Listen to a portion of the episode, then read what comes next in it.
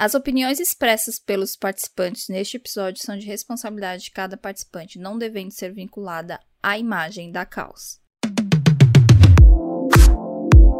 Olá pessoal, tudo bem? Aqui é a Cici da Caos e viemos mais uma vez apresentar um episódio super especial que montamos aqui para falar de um tema bacanudo que mexeu a Dramaland aí nos últimos tempos e a gente queria conversar um pouquinho com vocês. Antes de eu fazer a introdução dos, das minhas convidadas de hoje e do tema, eu quero pedir para vocês seguirem a Caos na rede social é K4S Portal, tudo junto, no Twitter, no Instagram, por favor. É, sigam a gente, curtam o que a gente posta, comentem nos, nos posts pra gente saber o que vocês estão achando do nosso trabalho. Acessem o nosso site www.caos.com.br. Caos é k4us.com.br. Acesse, acesse lá para saber todos os posts, novidades que a gente está lançando toda semana. E não deixem de ouvirem o nosso podcast. A gente já teve nossa primeira temporada, a gente já está na segunda temporada. De vez em quando tá saindo episódio novo aí. Principais plataformas, então fiquem ligados que a gente vai estar tá sempre lançando alguma coisa. Agora o Spotify deixa a gente colocar uma enquete, uma pergunta, então responda a enquete, responda uma pergunta, porque para vocês saberem aí que a gente está querendo saber. As nossas convidadas de hoje, eu vou trazer aqui, são duas pessoas muito especiais, são redatoras da Caos e elas ajudaram a escrever a postagem em tema desse material que a gente preparou para vocês. Elas que praticamente escreveram todo o trabalho e eu chamei elas para conversar sobre o assunto. Hoje nós temos a nossa queridíssima Ana Carol. Tudo bem, Ana Carol? Oi, gente, tudo bem? Estou eu aqui de novo. Toda vez que eu me apresento, eu falo: Olha eu aqui de novo. Pois é, estou eu aqui de novo. Pra, né, conversar sobre esse tema aí que eu adoro, esse drama maravilhoso. E vamos que vamos, tem muita polêmica hoje.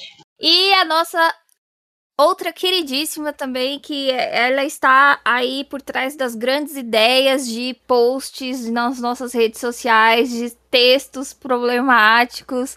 Ela que tá sempre lançando as ideias fantásticas, nossa queridíssima Anne. Oi, Anne, tudo bem?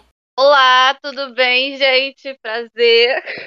Ah, muito bom, gente. E, então eu trouxe hoje essas duas maravilhosas amigas aqui pra gente conversar um pouquinho. E o tema vai ser o quê? Falando de Snowdrop. E com base no texto que a gente publicou no site, que são sete fatos que você precisa saber sobre o K-drama Snowdrop e por que que ele causou tanto burburinho na Drama Land de uma forma geral, mas também muito na Coreia. E porque e o que que ele se destaca ali, né? Snowdrop ele não é um, um K-drama, uh, vamos dizer assim, ele não é um K-drama nível Hong Kong, comédia romântica, nem nada do gênero, ele é mais um drama mesmo ambientado na década de 1988, 1989 e traz aí pra gente uma, vamos dizer, uma ambientação totalmente diferente do que a gente tá acostumado no mundo de K-dramas.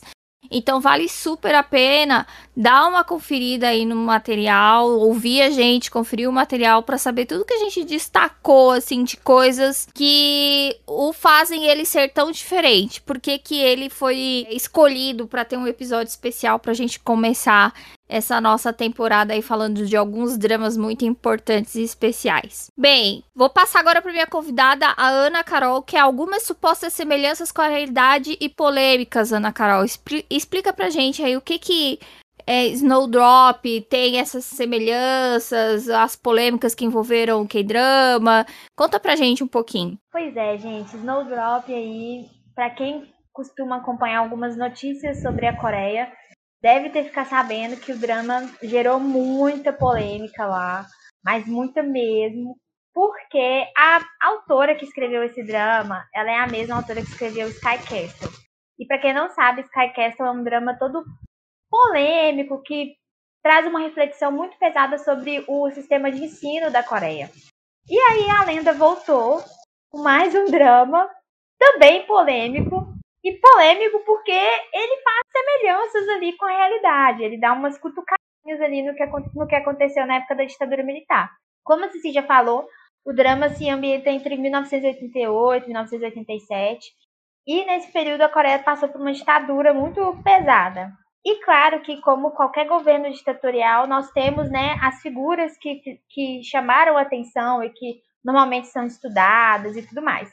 Na questão, nessa questão também não foi diferente. O drama ele fez semelhança com uma, uma história um tanto um pouco intrigante que deixou muitos coreanos bravos, que fizeram que eles fizeram assim, até um abaixo assinado na Casa Azul, teve mais de 300 mil assinaturas não queriam que o drama fosse lançado, queria parar com as gravações, e por isso que tudo foi, foi praticamente gravado no sigilo, na segurança, para tentar parar de gerar essas polêmicas. É a primeira delas, porque são duas, ou três, não sei, mas eu vou falar poucas para você ir lá no texto e ler tudo. Uma das principais polêmicas que envolve o drama é a coincidência, entre aspas, tá? Com alguns fatos reais que aconteceram na Coreia do Sul na época daquela ditadura. É o nome da personagem interpretada pela Jisoo do Blackpink iria se chamar Yeon Yoon Cho. Foi uma escolha assim que não deixou os coreanos muito felizes, já que Yeon Cho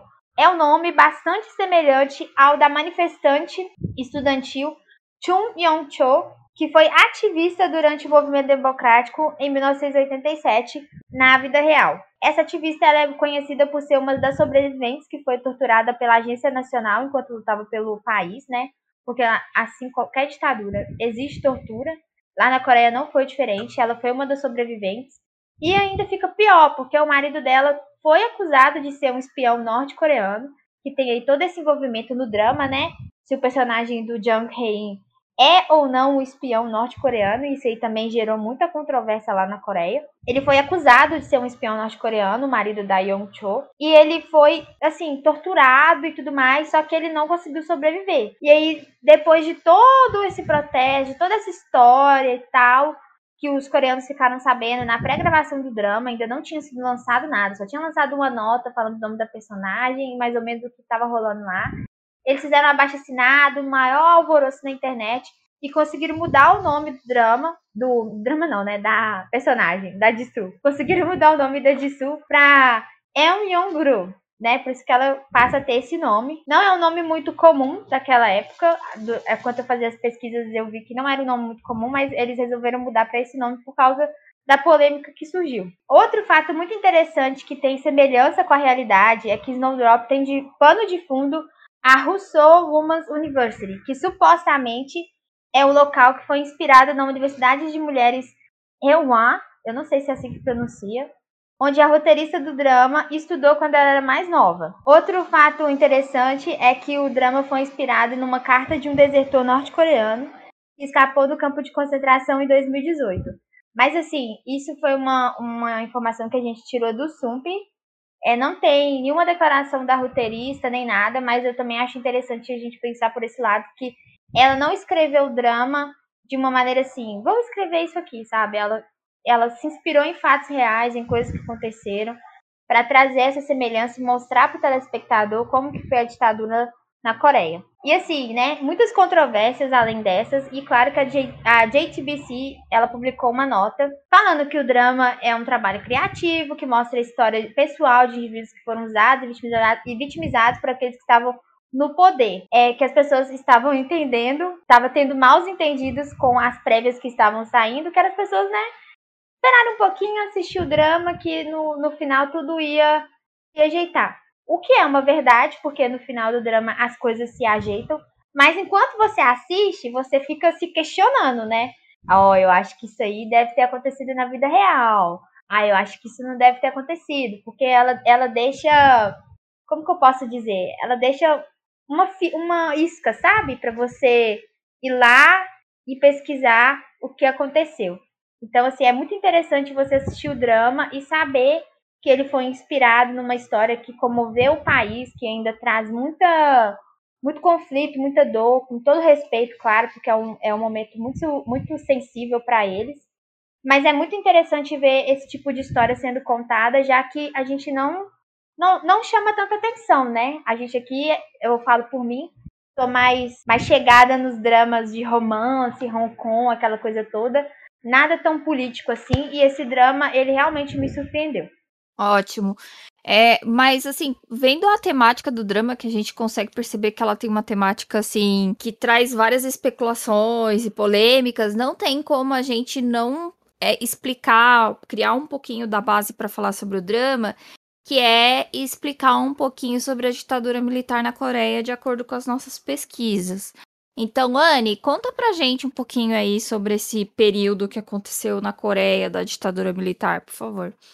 Então, agora vai vir a parte educacional com vocês. Talvez não seja a parte mais legal para algumas pessoas, lembra um pouquinho a época da escola, né, gente? Mas, vamos lá. A ditadura na Coreia do Sul, pessoal, durou por muito tempo. Eu acho que foi é considerada até uma das ditaduras que durou mais tempo no mundo inteiro. E ela durou, ela começou na verdade após o armistício de 1953, que a gente vai falar disso na verdade depois.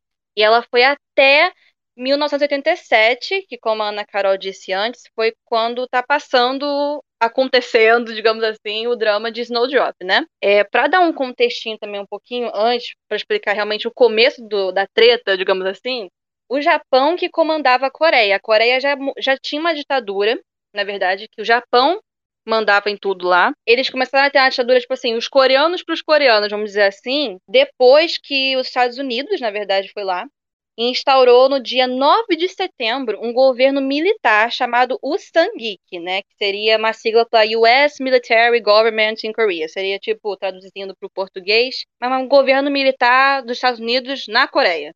Que durou, né, até 1948. O Usangik, ele foi chefiado, presidido, como vocês queiram usar o termo, por um político de direita que voltou para a Coreia depois de passar vários anos nos Estados Unidos, que foi o Sigmund Rhee, né? Não sei se está certinha a pronúncia do nome dele. Depois do Rhee, gente, é, teve mais um ditador, que foi o Park Chung-hee, que mesmo, tudo Rhee, né? Mas a escrita é um pouquinho diferente.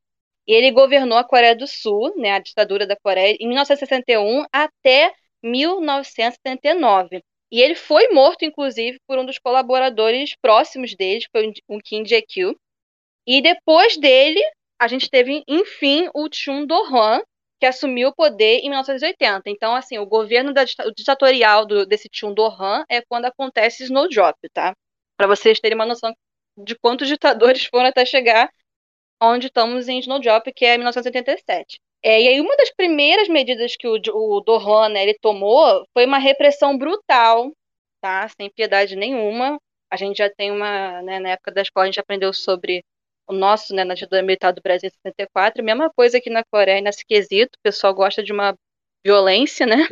Então teve uma repressão muito bruta, né, muito brusca também, é, contra qualquer partido opositor, qualquer pessoa também que fosse contra. E aí, consequentemente, as pessoas, né, a população que fosse contra, então, né, eles davam uma cortada ali. Aí começou várias greves, passeatas, revolta, aquele movimento todo, né, para ver se mudava alguma coisa no país, né? Só que aí nesse meio todo se destacou um momento que tem até drama disso, eu acho. Só que agora eu não estou me recordando o nome dele, mas que é o massacre de Guanju, gente. E o massacre de Guanju ele é importante para começar o rolê. É só para mencionar que a gente pode indicar o dorama que fala do massacre do Guanju, a gente vai eu vou destacar aqui e vou colocar como uma indicação no final. Embora eu não tenha assistido ele, eu sei que ele fala sobre esse tema. Então a gente pode aproveitar e falar pra galera que se estivesse interessada por esse tema falar sobre é, assistir esse drama. Mas volta aí, Anne. Volta aí que ainda tem história ainda. Tem, tem. É porque foi um momento importante, gente. Ah, o massacre de Guandu foi meio que uma virada, assim, para a população mesmo.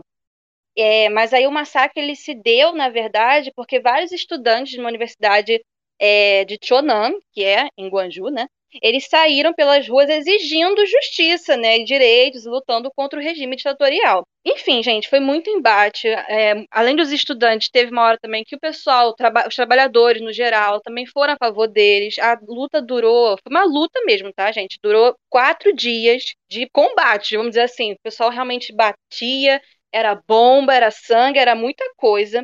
E é datado, porque não tem esse número certo, não, tá? Os pesquisadores, historiadores, eles ainda pesquisam sobre isso, mas é datado que mais de 200 mil pessoas foram mortas nesse massacre, tá? E a repressão tomou conta de todo o país e é constatado que 57 mil pessoas foram presas, porque depois também teve a, campanha de purificação social, né? Que as pessoas foram mandadas para campos militares para passar pelo, segundo o governo, uma reeducação psicológica e física, que a gente chama aqui também, na mais línguas, né, de tortura. Mas basicamente foi esse o rolê no, na ditadura militar da Coreia, o que aconteceu e como ele aconteceu, né?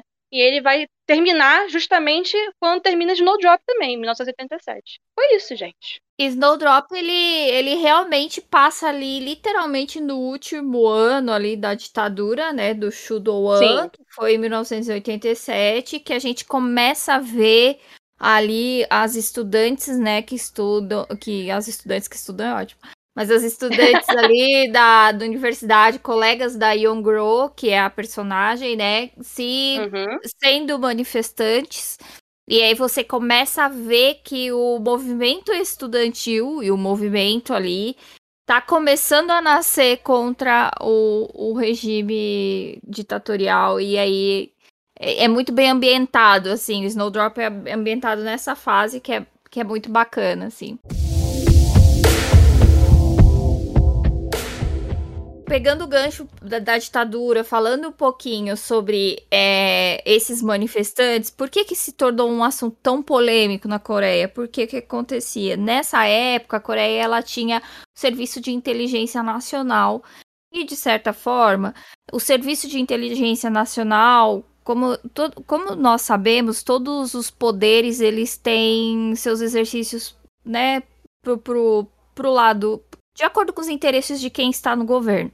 Então, numa democracia, é, em tese, o, quando uma agência de inteligência, ela serve aos interesses do país, em proteção da nação, proteção da, da soberania do Estado, a proteção das, das pessoas daquela nação, e geralmente ela funciona dessa forma.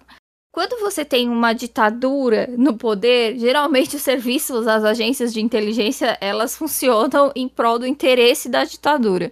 Ou seja, claramente que essa agência de inteligência, ela não servia aos interesses e não iria proteger os manifestantes. Ela estava justamente pegando esses manifestantes é, nas ruas, que eram meros estudantes buscando seus direitos numa época muito conturbada, e prendendo, praticando tortura, e eles usavam o argumento de que eram todos espiões norte-coreanos. Então, é, muitos manifestantes, eles foram presos como com a vamos dizer assim, como se fossem espiões norte-coreanos, o que não é verdade. E aí, isso acabou criando um, um, certo sentimento meio contraditório na população quando ficaram sabendo que no enredo é justamente a, Yungro, que é a personagem principal, ela ajuda um rapaz, ele acaba se refugiando dentro do dormitório feminino. A, é, a princípio já começa por aí, porque é um dormitório feminino e um rapaz entra todo ensanguentado dentro do dormitório feminino.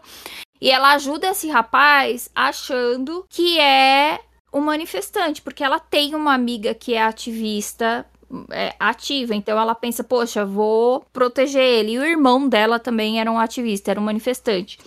Então ela ajuda ele é, nesse sentido. Só que a questão é que na, no Snowdrop, no drama, de fato, ele não é um manifestante. Ele de fato é um espião norte-coreano. Então as pessoas ficaram assim no começo do drama, eu, assim, dá até para criar uma empatia pelo pensamento da população, porque eles estão pensando assim, nossa, eles estão querendo vender uma história de amor entre um espião norte-coreano e uma estudante às custas das vidas dos manifestantes. Mas não é bem isso, tanto que o drama, durante a, a trama toda, você vê do começo ao final, se você para para assistir, você vê que o drama ele tem essa preocupação muito forte de passar mesmo que era uma é, era errado que eles estavam fazendo a agência de segurança nacional é, de estar levando os manifestantes para é, para tortura acusando eles falsamente como espiões e que isso não deveria ser, ter acontecido. Tanto que em determinado momento a agência nacional tenta de todas as formas, entrar no, no, no, dormitório de estudantes e tudo mais. E aí, eles, justamente no drama, eles pesam muito bem a mão isso, porque eles mostram o quanto a, aquela postura da agência agressiva e tudo mais não é benéfica. É, não condiz. Então, assim, deu para entender todo o receio da população e por isso que eles fizeram vários baixos assinados e assinados e afins. Mas eu acho que o drama foi muito feliz e muito consistente em mostrar essa faceta que, tipo, olha, não é, a gente não está fazendo um romance à custa dos manifestantes estudantes, não, a gente está realmente contando a história do que pode ter acontecido, que de fato muitos manifestantes foram presos injustamente a custas do argumento de que eles eram espiões norte-coreanos. Então, é assim, é uma história muito bacana. Você vê ali também a parte do como a agência nacional era usada para questões de de interesses próprios de quem estava no poder, o que é sempre um perigo, né? Por isso que a gente tem uma necessidade de uma democracia. É, então, é, é, eu acho muito importante. Ele é um drama muito didático e muito bom. A gente tá falando assim mais do teor histórico e contando mais esses paralelos entre a realidade e, a, e o romance, mas a história em si te prende. Ela é muito, ela é muito bem dirigida, ela é muito bem produzida.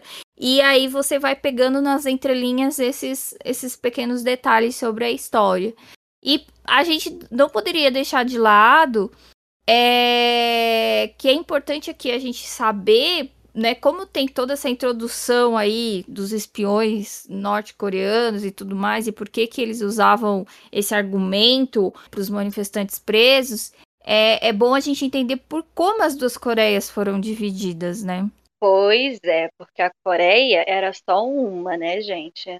Ela tinha o nome na verdade de Joseon, né? Quem vê drama da época antiga, assim, meio. Não medieval, a gente não chamaria de medieval, mas é meio que nosso.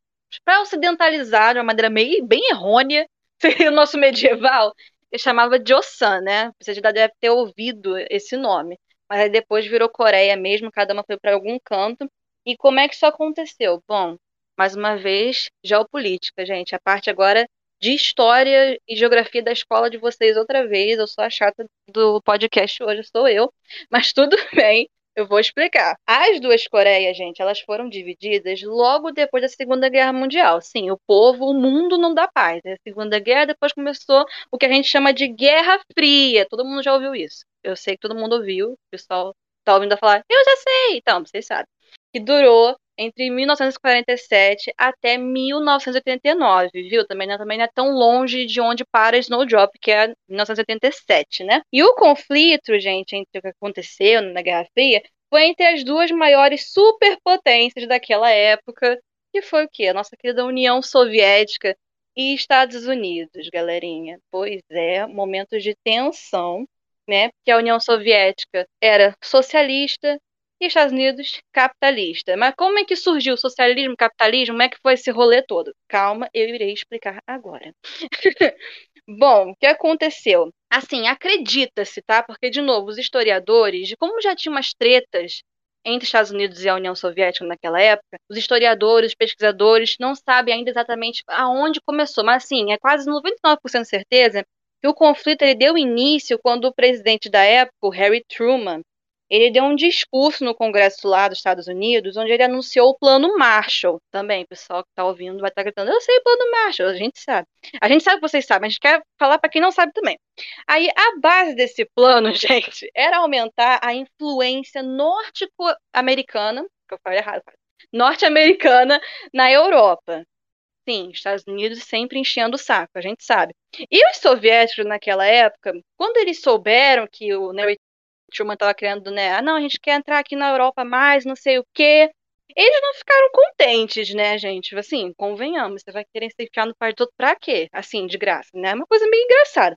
E aí eles proibiram, só que eles foram um pouco radicais, né? Eles proibiram todos os países pertencentes do bloco deles, né, da União Soviética, que a União Soviética, também, para quem não sabe, eram vários países da Europa que eram juntos, tá? Naquela época a aderirem esse plano Marshall. Então, todo mundo que era parte da União Soviética tá proibido de aderir ao plano Marshall. Quem fosse aderir, eles davam porrada. Basicamente isso.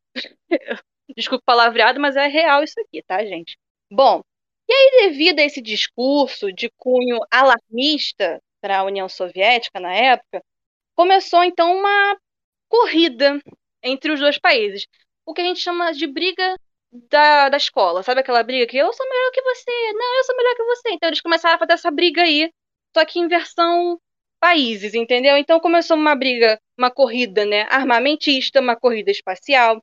Teve interferência estrangeira em vários outros países, que é o que a gente vai querer entrar, que marcou muito esse conflito, né? Porque começou essa polarização de ideais políticos, que foi o que a gente falou lá no início. Os Estados Unidos ele era capitalista e a União Soviética era socialista.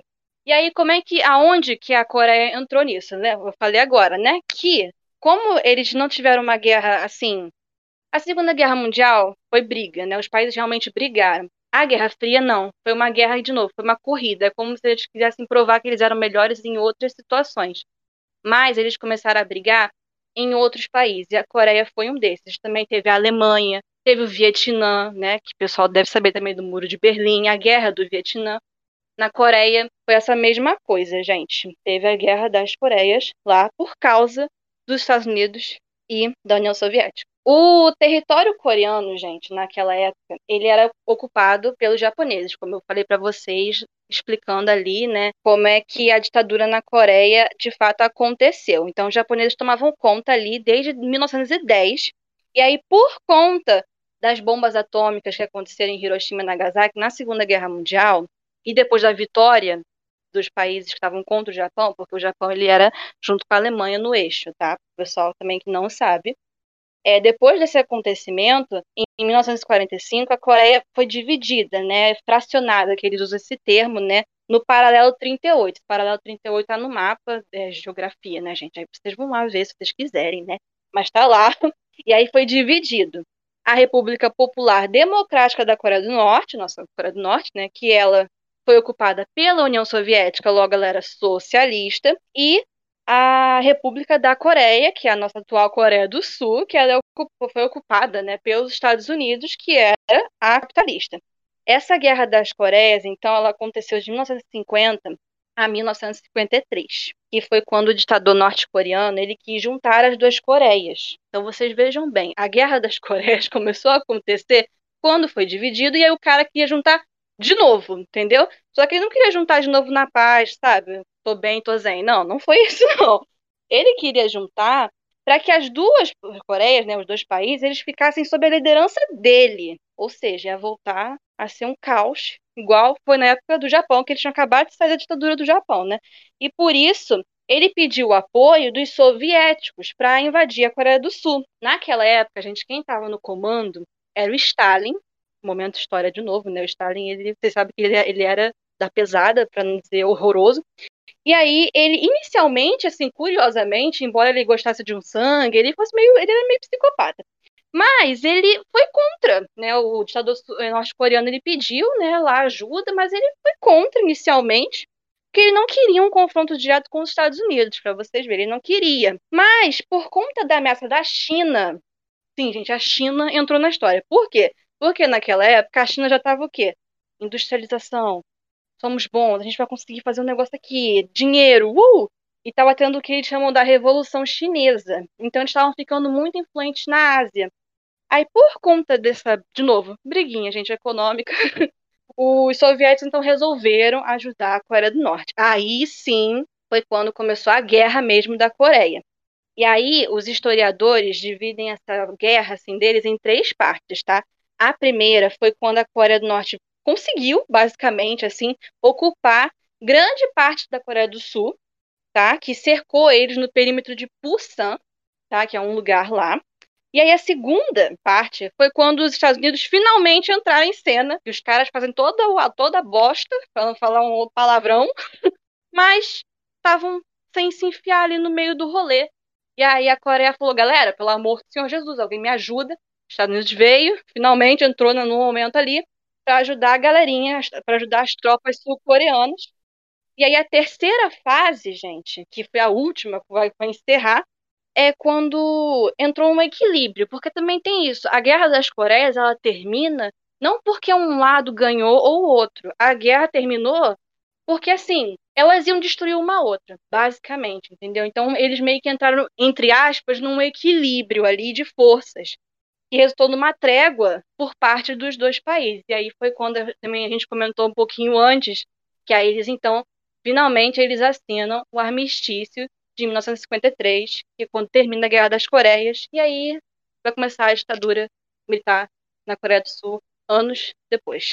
Que em tese a guerra da Coreia nunca acabou, né? É o que muitos historiadores Sim. falam, ela nunca acabou, ela não, ainda acontece. O que foi o que foi assinado foi esse armistício porque eles iam devastar um país inteiro por uma questão, por uma briga de forças e política de países pós Segunda Guerra Mundial. É, uma, é. Uma coisa muito interessante que você percebe dessa história toda é que a Coreia em si, o país Coreia, a população Coreia, eu acho que a maior prejudicada de ambas as Coreias é a maior prejudicada disso tudo. Porque provavelmente a população não queria participar de uma guerra, né? Eles gostariam de continuar como Joseon. Quem quer, né? É, é, é, exato, ninguém quer. Mas, assim, eles com certeza. Você vê que não era uma. Porque às vezes você tem, assim, dentro de países acontece guerra porque é uma guerra civil, ou, por exemplo, na África, que acontece muito que são de etnias, né, diferentes brigando uma etnia com a outra. E na Coreia você não vê isso. Você vê que, na verdade, foram dois países estrangeiros que chegaram lá e quiseram brincar num território alheio, infelizmente. Mas deixando o papo de história, que ele é muito bom, mas é muito importante pra gente ambientar nessa questão da do Snowdrop, porque é importante a gente saber por que que tem esse preconceito todo com com a Coreia do Norte, por que, que a Coreia do Norte é tão fechada, por que, que os espiões norte-coreanos eram tão mal vistos. E isso é importante porque até no próprio drama você vai criar empatia pelos espiões norte-coreanos porque você uhum. percebe que eles não são pintados como pessoas. É uma, é uma coisa muito legal que tem no drama é que eles não são pintados como. Não há lado bom ou há lado ruim. Né? Não é, ah, e os norte-coreanos são ruins e os sul-coreanos são bons, os sul-coreanos são ruins e os norte-coreanos são bons.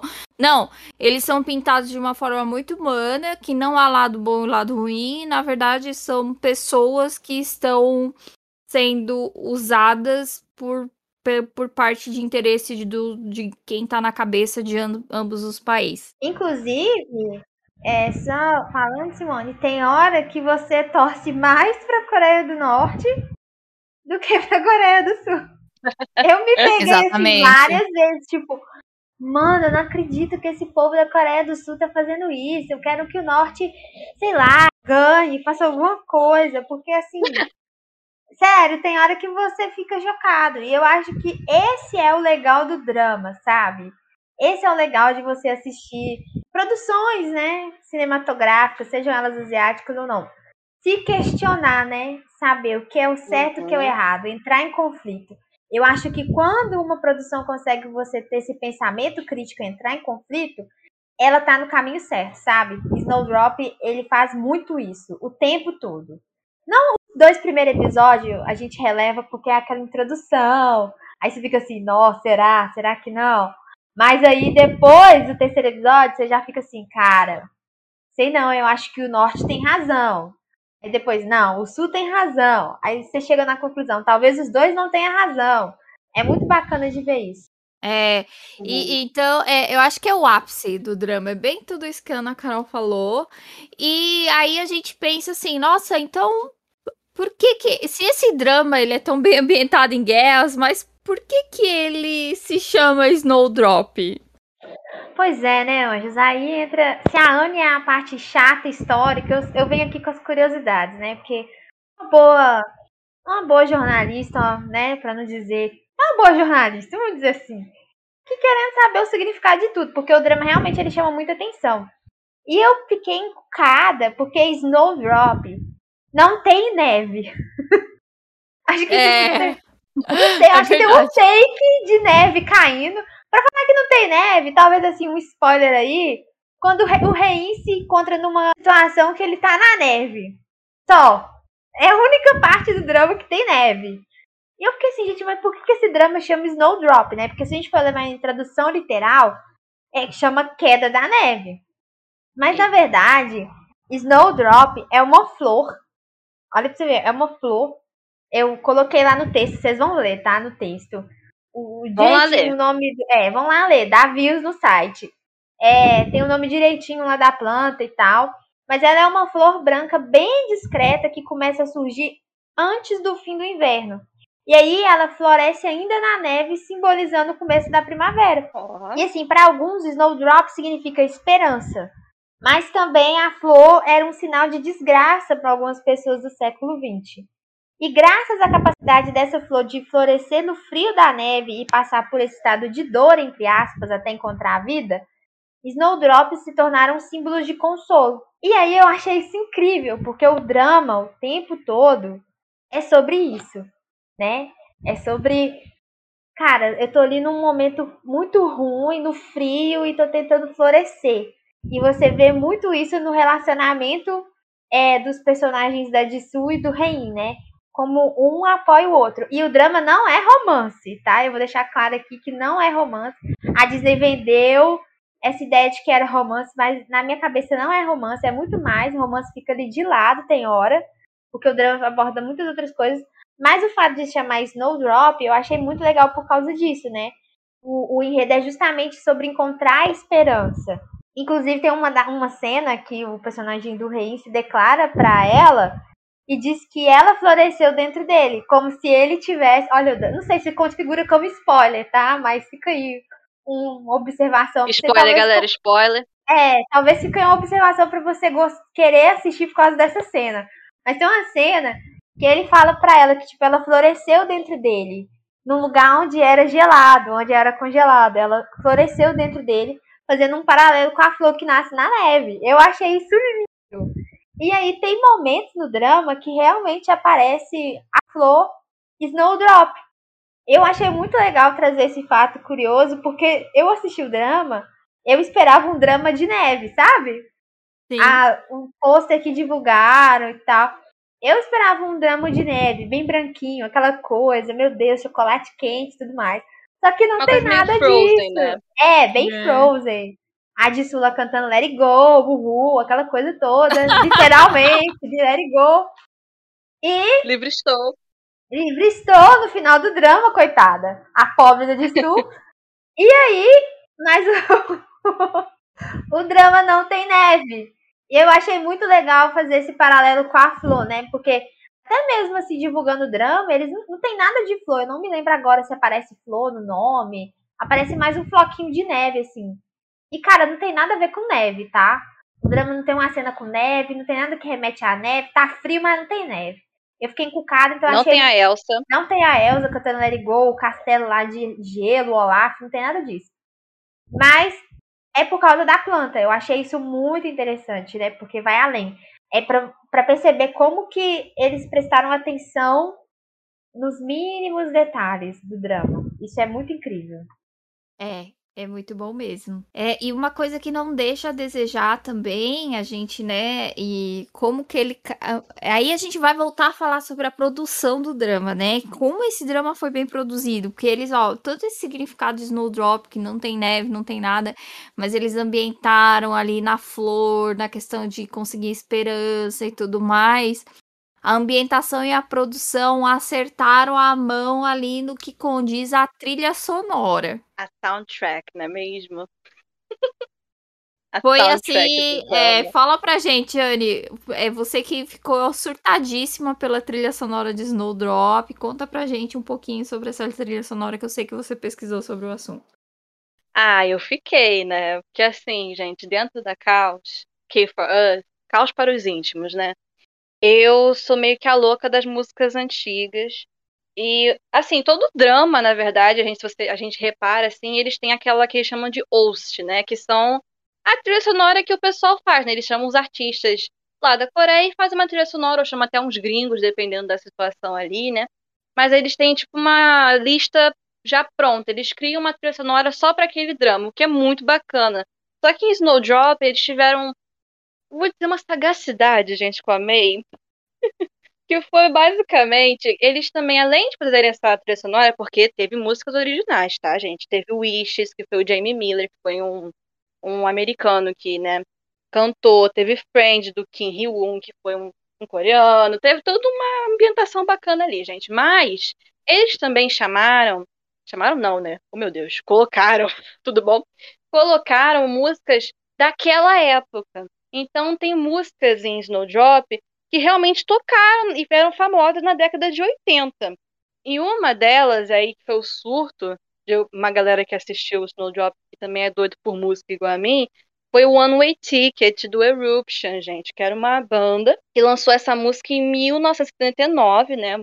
Bem pertinho ali também da, dos anos ali, tudo coerente. Eles, eles, pensaram muito bem na trilha sonora desse drama, sem, sem brincadeira. Essa música em específico, ela é importante também no drama, porque a Yeon-ro, né, que é a personagem da Jisoo, ela escuta a canção uma fita cassete quando ela tá numa loja de discos. Aliás, achei muito bom que eles colocaram uma loja de discos, né, porque naquela época, não botar uma fita cassete, tem que ter. Pelo menos no meio da treta toda, eles tinham que ter feito uma ambientação um pouquinho mais bacana pra gente, pra gente ficar lá, né? Ai, meu Deus, como eu queria. Teve essa loja de disco que eu tava querendo muito ver, gente. Eu não sei vocês, mas eu queria.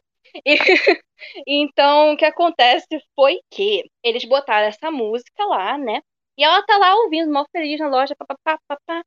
Só que aí, o Surro, que é o personagem do Rein, ele vê ela na loja toda lá dançandinho, né? Ouvindo a música, mó feliz, cantando, né? Com aquela vozinha dela maravilhosa, porque, né? Cantora do Blackpink, dá licença.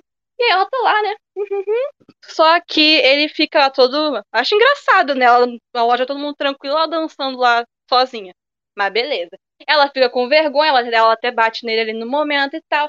Quando ela vai comprar a fita cassete da música, porque ela quer a música ali, gente, ela não tá com dinheiro a Bonita esqueceu o dinheiro, levou a carteira, esqueceu o dinheiro, não sei como é que a pessoa sai de casa sem dinheiro, mas tudo bem. E aí, o Surro, que é o personagem do Rein, ele no final compra pra ela a fita cassete e dá pra ela. Eu não vou dar spoiler porque essa fita cassete roda, gente. Ela é importante no drama. Essa fita cassete, ela, ela tem uma. ela tem, um, um propósito nesse drama, sabe? É. Essa fita cassete não, se liguem, fica ligada, hein? Eu só digo isso pra vocês. Mas além de One Way Ticket, que é uma música também que volta a tocar naquela festa do dormitório, uma coisa bem footloose, me lembrou muito footloose, gente. Não sei vocês. Nossa, não sei verdade. Nossa, demais aquela cena. Não lembra? Não, ficou muito footloose. Eu, eu tava esperando tocar footloose, mas não tocou. Mas eu queria muito tivesse tocado. Verdade. Eu fiquei, ai meu Deus, gente. Ficou muito bom aquela cena. Assim, não vou dar spoiler, mas depois, quando acaba a cena, a gente fica um pouco desacreditado. Fala, pô, né? Porque eu não vou falar o spoiler, mas a gente fica meio, pô. Mas enfim, aquela cena foi muito boa. E a gente também, durante o drama, a gente vai ouvir mais duas músicas nacionais daquela época, né, da década de 80, que foi After You've Gone, da Jandok. Só que nessa época, a versão da Jandok não estava em alta. Quem estava em alta nessa época era a versão de dois cantores, na verdade. Foi a Jin Miriam e a dupla Rioni e Doki. Me lembrou um pouquinho também Sandy Júnior, mas não era Sandy Júnior, gente. Era outros nomes, tá? E essa dupla que estava na versão do drama, tá? Mas eu confesso que a versão da Jim Miriam tem no Spotify, gente, é muito boa. Eu recomendo. Então, quando você acabar o podcast da Caos, você vai ouvir essa música tá? Recomendação minha. É muito boa. E a outra também que tocou em vários momentos, né, bem românticos, dramáticos, assim, meu Deus do céu, foi Because I Love You, do Yu Ha, que também é uma música bem antiga. Essa do Yu Ha, ela é bem balada, bem calminha, mas ela também é muito bonita. E é isso, gente. Eu acho que a sonora de Snowdrop entregou sem prometer foi isso para mim. É, é um tema que as, as, pessoas não falam muito, mas é uma não. coisa que eles pensaram produzir. Assim, eu digo produção, mas que foi muito bem pensada, muito bem montada pro drama, né? Que foi escolher essas músicas, assim, no momento muito ideal. E aí, contando essa parte é, é da Jisoo na loja de fita cassete, que é a, é a de sua interpreta a personagem de Ogro, a gente tem que parar para conversar. A gente, na verdade, tinha vários assuntos para falar sobre Snowdrop. porque ele é um drama muito completo, com um elenco muito talentoso, a história em si é maravilhosa, a produção foi muito bem feita. Foi adiado 10 mil vezes, né, por conta das controvérsias e petições da Casa Azul, mas a gente selecionou os temas, assim, mais importantes que a gente queria que, que as pessoas que assistissem e lessem o nosso texto no site dessem uma atenção especial.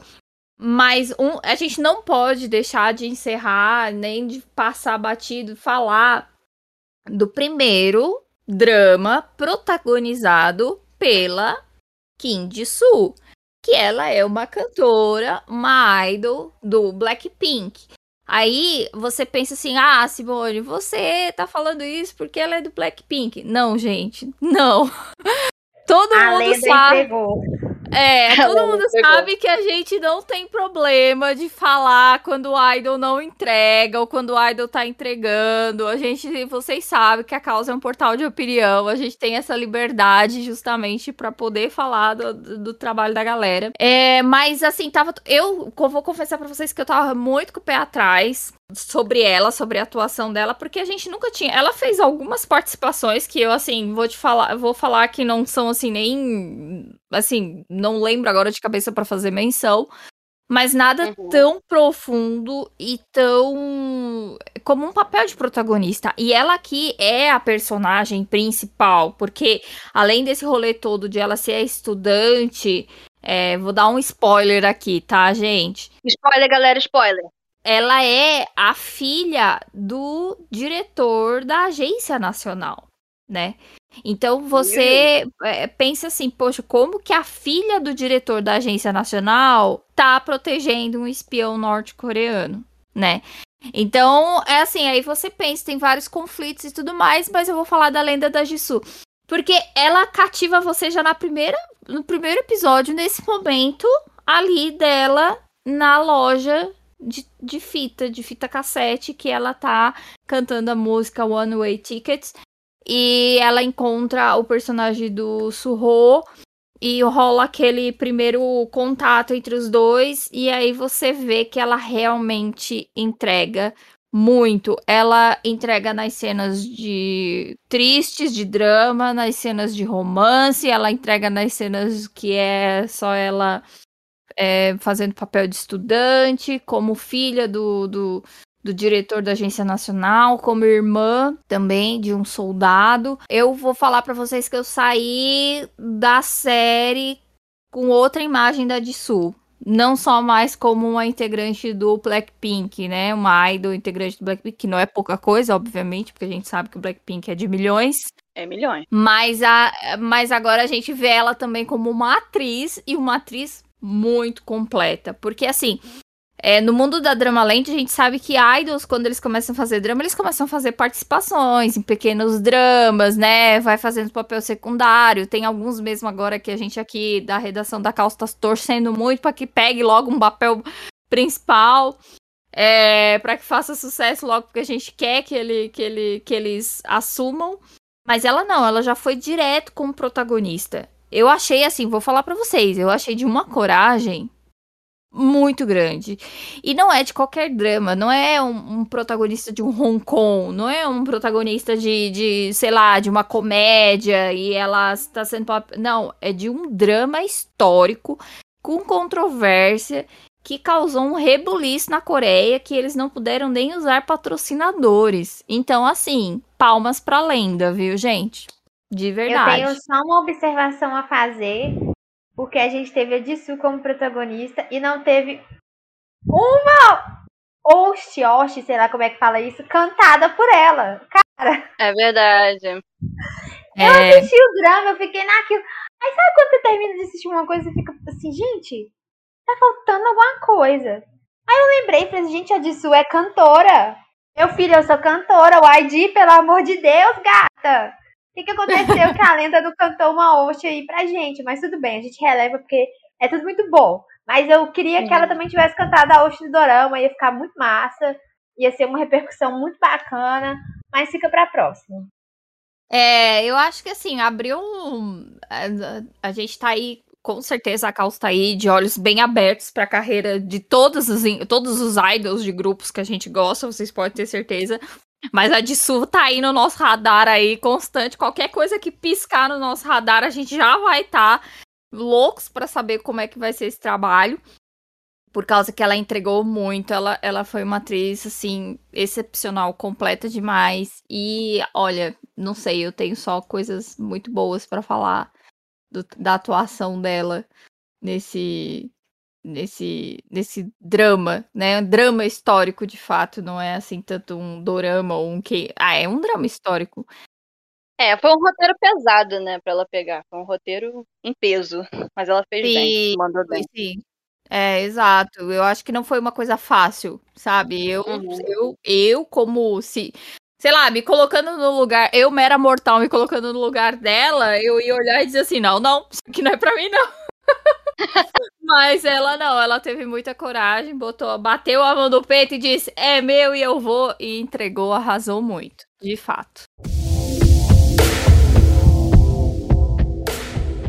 Bem, fora isso, gente, a gente tem o um cast de milhões, só atores maravilhosos. Não se prendam só por isso que a gente falou, tem muitos outros atores muito bons que entregaram todos os, os, atores, os personagens são importantes na série. Você vai ficar torcendo até pela cozinheira, tá?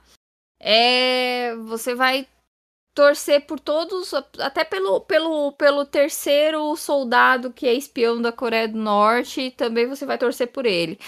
É, pelas estudantes, todos os atores secundários tipo, que fizeram os papéis secundários foram muito importantes e foi uma história muito bem amarrada que entregou tudo.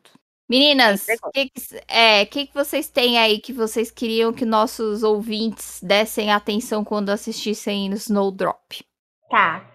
É, olha, tem três personagens que me chamaram muita atenção nesse drama. Que eu acho que vale muito a pena vocês prestarem atenção no enredo delas. É, que assim, eu fiquei assim, meu Deus, no começo eu odiei, no final eu amei. Mas é a construção do drama, né? Tá aí pra isso. A primeira delas é uma personagem que ela é médica. É a. Deixa eu pegar o nome dela aqui. Eu não estava preparada, mas assim, eu acho muito, muito, muito boa a atuação dela. O pessoal que gosta de Goblin vai gostar. Porque eu não vi Goblin, mas eu assisti Touch Horror com ela. Que é a atriz Yuina. Ela, Isso. assim, maravilhosa. A personagem dela é uma médica. E assim, cara, presta atenção nela. Só, assim, a minha dica é, presta atenção nela. Ela simplesmente atenção, entrega. Porque assim, eu vi ela em Touch Horror, então é um personagem, né, ah, um romance de escritório. Mas nesse drama, ela tá completamente diferente. Então, assim, ó. Se liguem. É, fica ligada, segundo, hein? É, fica ligado. O segundo personagem que eu quero que vocês prestem atenção é a Yun Si-ha. Eu não sei se as meninas gostaram dela tanto quanto eu gostei, que é a diretora gostei. do a diretora do, do da universidade, do dormitório. Ah, sim. Com sim. certeza.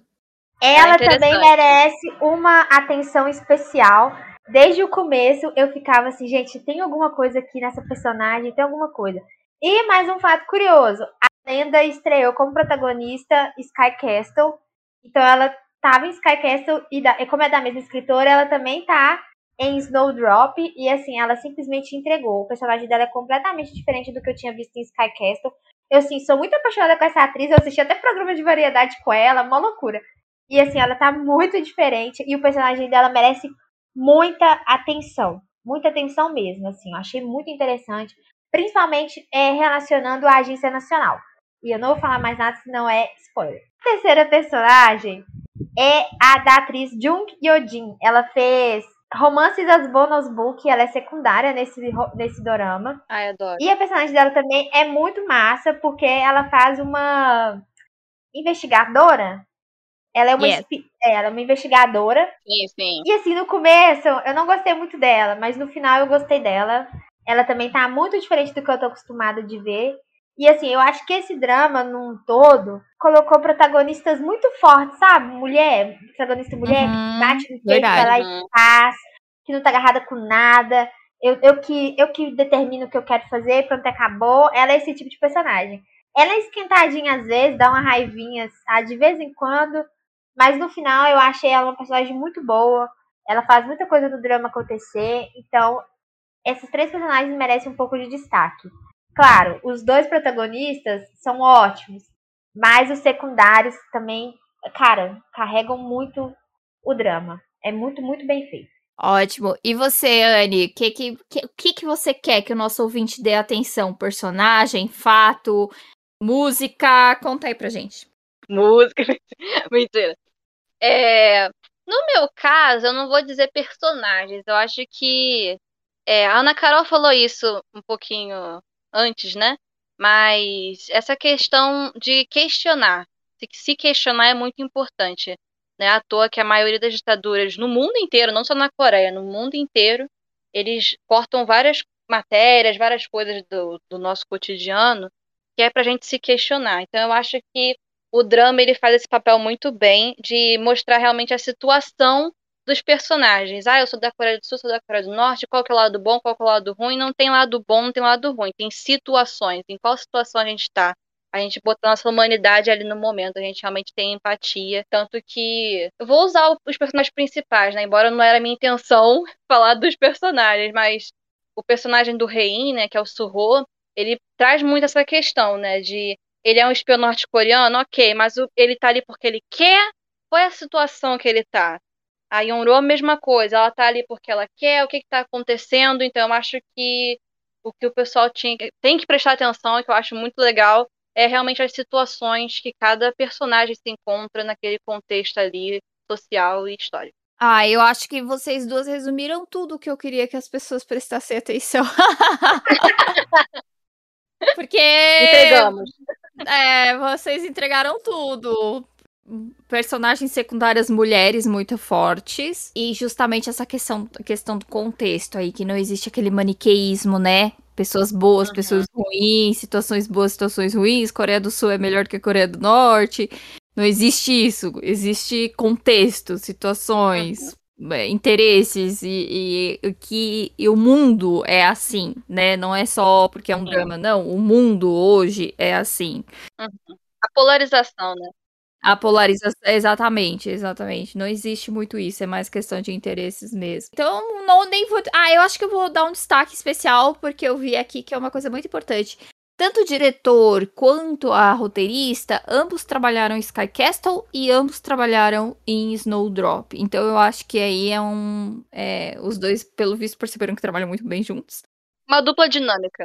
É, a gente sabe que Sky Castle foi assim um estouro, tipo assim, ele é reverenciado na Coreia. Eu não assisti, ainda tá na minha lista para assistir, mas eu quero muito assistir. Mas e a gente Netflix. sabe. É, ó, chegou na Netflix. Tem. Opa. Só assim, ó, fato curioso, foi apenas um dos dramas mais assistidos da Coreia, tá? É, exatamente. Um, dois. Qual foi o mais? Qual foi o primeiro? Vocês sabem? Não, ele era o mais assistido, aí depois veio outro e desbancou ele. Por muito tempo foi ele que foi o mais assistido. É, ele, eu sei que ele é, assim, foi um, um arraso. Então eu acho que vale a pena aí você, se for assistir Snowdrop, assistir também Sky Castle e dar um chabazinho aí pro, pro essa roteirista e esse diretor que trabalham muito bem juntos e o que a gente gosta de trabalho bom, trabalho de qualidade. Uhum. Isso aí, gente. Vamos lá. Vamos encerrar. É, bem, como a gente estava falando, e eu propus para vocês não só essa pergunta, né? Que essa eu peguei vocês de surpresa. Pegou, pegou. Me senti na é, prova da escola. Exatamente. Mas eu quero que vocês indiquem, é, como a gente sempre faz, outros dramas que tenham essa temática assim mais diferente. Não, porque a gente geralmente indica os dramas que a gente mais gosta. Então a gente gosta de indicar uhum. Hong Kong, é, comédia romântica, isso tudo. Eu quero que vocês indiquem dramas que vocês assistiram mais ou menos nessa temática, assim, essa temática mais, vamos dizer assim, um pouco mais conflituosa, né? Uma temática mais conflituosa, mais drama, que conta um pouquinho da história, conta sobre movimentos, sobre ambientação. Não precisa ser só sobre a ditadura ou momentos, mas que trazem essa questão mais, vamos dizer assim, mais questionadora quando você assiste a obra. Quem quer começar? Na Carol? Na Carol. Cara, pode ser. Eu vou indicar, não é muito histórico, mas é um drama aí que todo mundo dá cal, sabe? Porque eu sou apaixonada e eu assisti mais de uma vez. Que é DP Dog Day. Inclusive fiz uma resenha pro site, vão lá. Ah, eu ler. também gosto. Também gosto. É muito bom, muito bom. Gente, Muito. sério. Você vai assistir esse drama e vai falar assim: eu não quero mais alistamento obrigatório. Tá? É sobre. E se vocês É querem ver o isso. Rein. É, e se vocês querem ver o Rein também num personagem muito diferente, é esse Independent Day. Ele é muito bom, muito bom, maravilhoso, inclusive. E assim, o drama fala sobre a experiência dele no exército e como ele não concorda com certas coisas que acontecem. É basicamente isso. E aí você vê um lado do exército que não é mostrado, né? Porque a Coreia sempre pinta, claro que a Coreia vai pintar que o exército é bom, né? Porque é obrigatório e tudo mais. Só que em The Dog Day mostra o bullying que acontece, mostra a corrupção que acontece, mostra várias outras coisas, inclusive vai ter segunda temporada, viu, galera? Tá disponível na Vai ter? Netflix. Vai. Vai. Vai ter segunda temporada, tá disponível na Netflix, se eu não me engano, tem 10 ou 12 episódios, ou menos. É, é menos, é oito. É menos, Oito são oito. Olha você ver, melhorou. Oito episódios de uma hora, rapidinho, você vê no final de semana, porque foi o que eu fiz. Melhorou ainda mais. É seis. Seis! Seis, então perfeito, gente. Menor que Cara, aí ó, show, você vê num dia. Seis episódios, tá? O melhor, cara, sério, o melhor dos dois mundos. Jung Hae-in e assuntos conflitantes aí pra você ficar pensando depois de assistir, tá? É pesado, já vou avisar aqui, se você é sensível, não assista, porque toca em assuntos muito delicados, mas Uhum. é um drama muito necessário no meu ponto de vista. É isso. É, antes de passar pra Anne, eu acho que ele é um grito, né, no atual momento que a Coreia do Sul tem tá discutindo tanto essa questão da obrigatoriedade do alistamento militar. polêmico. Então, é meio que, vamos dizer aí, novamente a cultura, né? Os, os, Uhum. os roteiristas, diretores, discutindo temas porque a sociedade não tem coragem de discutir, né? É. Então, eles é, é começo aí de um movimento que talvez possa, nos próximos anos, trazer uma mudança aí nessa questão que a gente está sempre tão próximo, que é a questão da obrigatoriedade do alistamento militar. Vai lá, Anne. Eu- queria também falar de DP Dog Days, porque eu queria falar. É muito interessante também que no início, todos os episódios, no início do episódio, eles botam a lei, né, da, da parte da Constituição deles, que tem lá a obrigatoriedade é, do alistamento. Eu acho que eles gostam realmente de frisar que aquilo ali é obrigatório, ninguém quer estar ali. A Ana Carol falou, realmente, ali tem- acontece muita coisa pesada.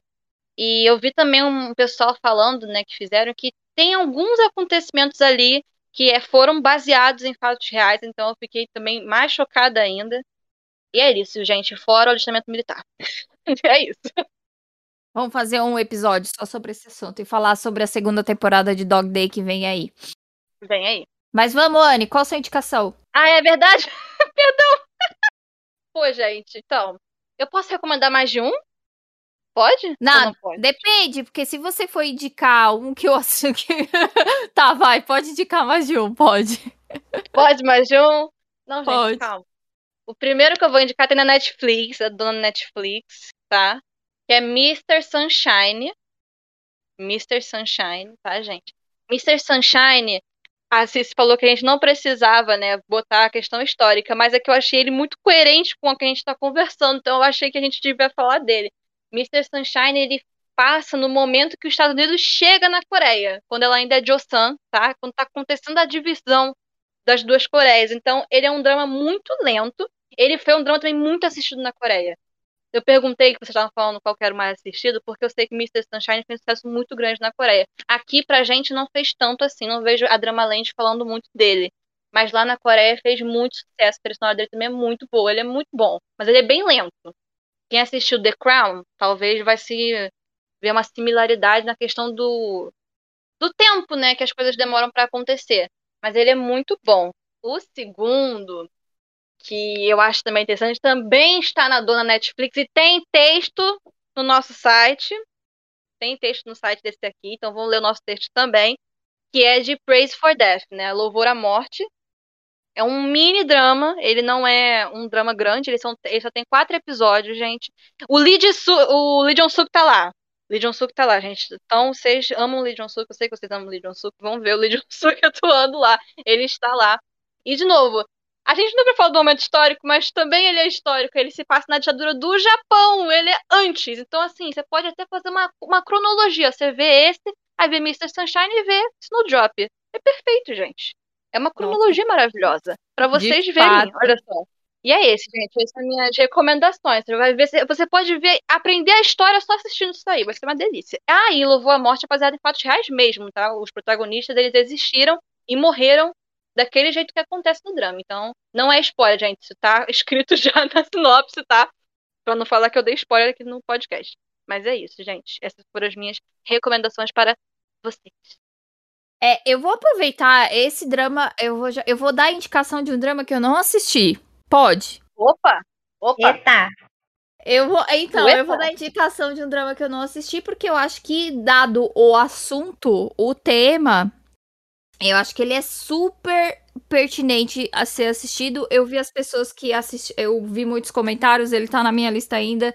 Na verdade, eu comecei a assistir ele e aí eu vi que era tinha mais da história do que apenas um romance. Eu pausei e disse assim: "Ah, vou assistir com com tal pessoa" que com meu companheiro, porque eu sei que ele vai se interessar e vai gostar da história também. E acabou que nós começamos a assistir outras coisas e não assistimos ele. Mas eu vou indicar Youth of May, né? Juventude de Maio. Foi lançado em 2021. Ele tem 12 episódios, ele está disponível pelo Viki e pela Cocoa e nada mais fala de um romance ali, né, entre um, entre um estudante de, univer de, de medicina é, e uma estudante de enfermagem que vai tratar sobre a, é, o massacre de Gangju, né? Lá em 1980 e os dois são estudantes, tem toda essa, essa história. Ele vende como ele trata ali naquele naquele sobre aquele momento ali do massacre, então eu acho que é muito interessante até porque o começo do drama que eu assisti é nos tempos atuais, é, eles estão em um determinado terreno, eles estão fazendo uma escavação, acho que é para fazer revitalização, construir prédios, e aí eles desenterram umas ossadas. E aí, a partir daí que começa o drama. Então, provavelmente ele vai abordar todos aqueles dias ali do. É, o antes e depois do relacionamento dos protagonistas. Que, querendo ou não, é um drama romance, né? E, e aí vai abordar ali aquela a temática ali do massacre de Ganju. Eu acho que vale a pena como indicação. Vi muitas pessoas falando, tem uma nota muito alta aí na, por exemplo, no My Drama List, muita gente comenta bem e vale como indicação aqui pra gente da causa assistir também pra gente aumentar nosso acervo histórico aí, que a gente tá muito historiadora recentemente. Mesmo. Anotada é. aqui a dica. É, com certeza. Bem, meninas, eu acho que é isso. Vocês querem é, deixar alguma palavra assim final sobre o drama que vocês queriam falar e acabaram não falando? Querem dar mais algum comentário ou a gente abordou todo o tema? Estamos fechadas? Cara, eu quero só falar uma coisa. Jung Hae cara, roubou meu coração nesse, nesse drama. É só sobre isso, tá? Eu virei assim, ó. Eu, inclusive, se alguma DM aí do Jung Hae Brasil estiver ouvindo este episódio, por favor, me convida pra ser a DM junto. Porque eu simplesmente... Olha só, gente, na cara Eu estou fissurada neste homem. A gente vai perder a Ana Carol. Não, vocês não vão me perder. Mas assim, cara, sem condições. Apenas Jung Hae nesse drama. É isso. Deixa eu só fazer um comentário. Que eu assisti Snowdrop e DP Dog Day próximos um do outro. Então foi uma overdose de Jung Hae, né? E, e, são duas atuações completamente diferentes uma da outra. Ele é muito diferente de em Snowdrop do que ele é em Dog Day, sabe? Sim. E foram dramas gravados próximos, então você vê aí o, o nível do ator que ele é maravilhoso. Vai lá, Anne. Quer falar mais alguma coisinha assim, tipo, que você não deixou passar? lembrando de nada, não, gente. Eu acho que a única coisa que eu devo dizer é que se o pessoal é muito desesperado para assistir a segunda temporada de Pit Dog Days, né? Que a Ana Carol falou agora que tem segunda temporada. Nem eu tava sabendo que tinha segunda temporada confirmada. Fiquei até emocionada aqui. Mas se vocês são desesperados, que nem eu também, de Pit Dog Days é baseado numa webtoon, gente. Então, se vocês quiserem ler antes de lançar, vocês estão aí, né, com a dica aí. Pega quem quer. Isso aí, a gente não pode esquecer que a gente tem o quadro na Caos de nas quartas falamos de webtoons que a gente justamente está tentando trazer aí para os nossos ouvintes, leitores esse mundo, né, aproximar esse mundo aí. Olha, tem drama que você assiste que na verdade é baseado numa webtoon. A história não acabou. O momento já dá. O momento é... já vai, hein, galera. Não, eu tenho que fazer, gente. A Caos produz muitos conteúdos bons. É, a gente tem histórias que a gente acha que acaba no drama, mas ela continua. Tô errada, Anne? Ou, porque ela continua no Webtoon. Não está errada. Aliás, é, o pessoal da Caos também já teve podcast na, na, primeira temporada falando de True Beauty, né? Que vocês comentaram de True Beauty. e True Beauty é uma das webtoons que teve uma, uma mudança muito drástica no, na adaptação para drama. Ficou maravilhoso o Beauty, tá, galera? Mas teve uma mudança muito grande. Então, também é uma das recomendações também eu faço aí, caso o pessoal seja curioso e queira ver, dá uma olhada. Muito legal. Bem, meninas, quero agradecer vocês estarem aqui. Vou dar a palavrinha agora para cada uma para fazer os seus agradecimentos e a gente vai estar encerrando. Ana Carol, muito obrigada por você estar aqui nesse episódio super importante. Obrigada por ter escrito a matéria e vamos continuar aí surtando juntas por mais dramas. Ah, Simone, o prazer é meu, né? Sempre estar aqui. Eu acho que eu, eu vou virar a figurinha carimbada desse podcast qualquer dia desse. É sempre um prazer poder vir aqui e falar das coisas que eu amo. E vamos sim continuar surtando pelos doramas e escrever sobre eles e vir aqui falar sobre eles. Porque tem muita história bacana que tem que ser mostrada e nem todo mundo conhece. Isso aí. Anne, muito bom ter você aqui. Gente, eu sei que a gente pega no seu pé pra caramba. Gente, a Anne, eu e a Ana Carol, a gente alopra a Anne, tá? Me alopra, ela... gente. Socorro. Mentira. e, e ela nos alopra também, porque às vezes ela tira a gente do sério. Mas, Anne, muito obrigada por você estar aqui com a gente hoje nesse episódio super especial. Muito obrigada por ter assistido Snowdrop com a gente, ter feito material, ter pesquisado. A Anne é aquele tipo de pessoa que quando ela bota uma coisa na cabeça, ela vai fundo, pesquisa o negócio. Super, super empolgada. Muito obrigada mesmo, viu? Um adendo também, porque Snowdrop eu comecei tarde, no final terminei antes das duas. Foi um negócio engraçado, né? Esse que aconteceu. É o que vocês come... elas começaram, elas falavam, vamos assistir junto, e a gente foi lá assistir junto. Eu comecei depois, elas estavam o quê? Me massacrando, falando como é que você não começou a assistir ainda. Quando eu vi, eu falei, gente, terminei. E elas, como assim você terminou? E eu, sim, eu terminei antes, eu me senti muito chique por ter terminado antes delas, depois de tanto sofrimento. Mentira. É... Mas obrigada, gente, por estar aqui. Eu adorei participar. É, eu debutei no podcast da Caos. Olha só. Meu debut, muito gente. Bom. Quem amou? Quem odiou Ai. não fala. Não fala nada quem odiou. Mas quem amou, eu espero aparecer em mais episódios, se possível, tá? Se falar de Webtoon, me chama. Pode me, me invocar do chão que eu apareço. E é isso, gente. Muito obrigada! Uh! É isso, gente. Eu tô muito feliz de gravar esse episódio, mais um episódio para vocês. Muito obrigada por vocês ouvirem. Comentem nas redes sociais, conta pra gente o que vocês estão achando. O feedback de vocês é super importante. Se, se não gostou também, comenta também. O importante é vocês darem feedback, tá? Se tiver crítica, fala aí também o que vocês não curtiram, pra gente saber o que, que a gente pode melhorar. E é isso. Deixo um beijão para vocês e até a próxima. Tchau! Tchau! Adeus!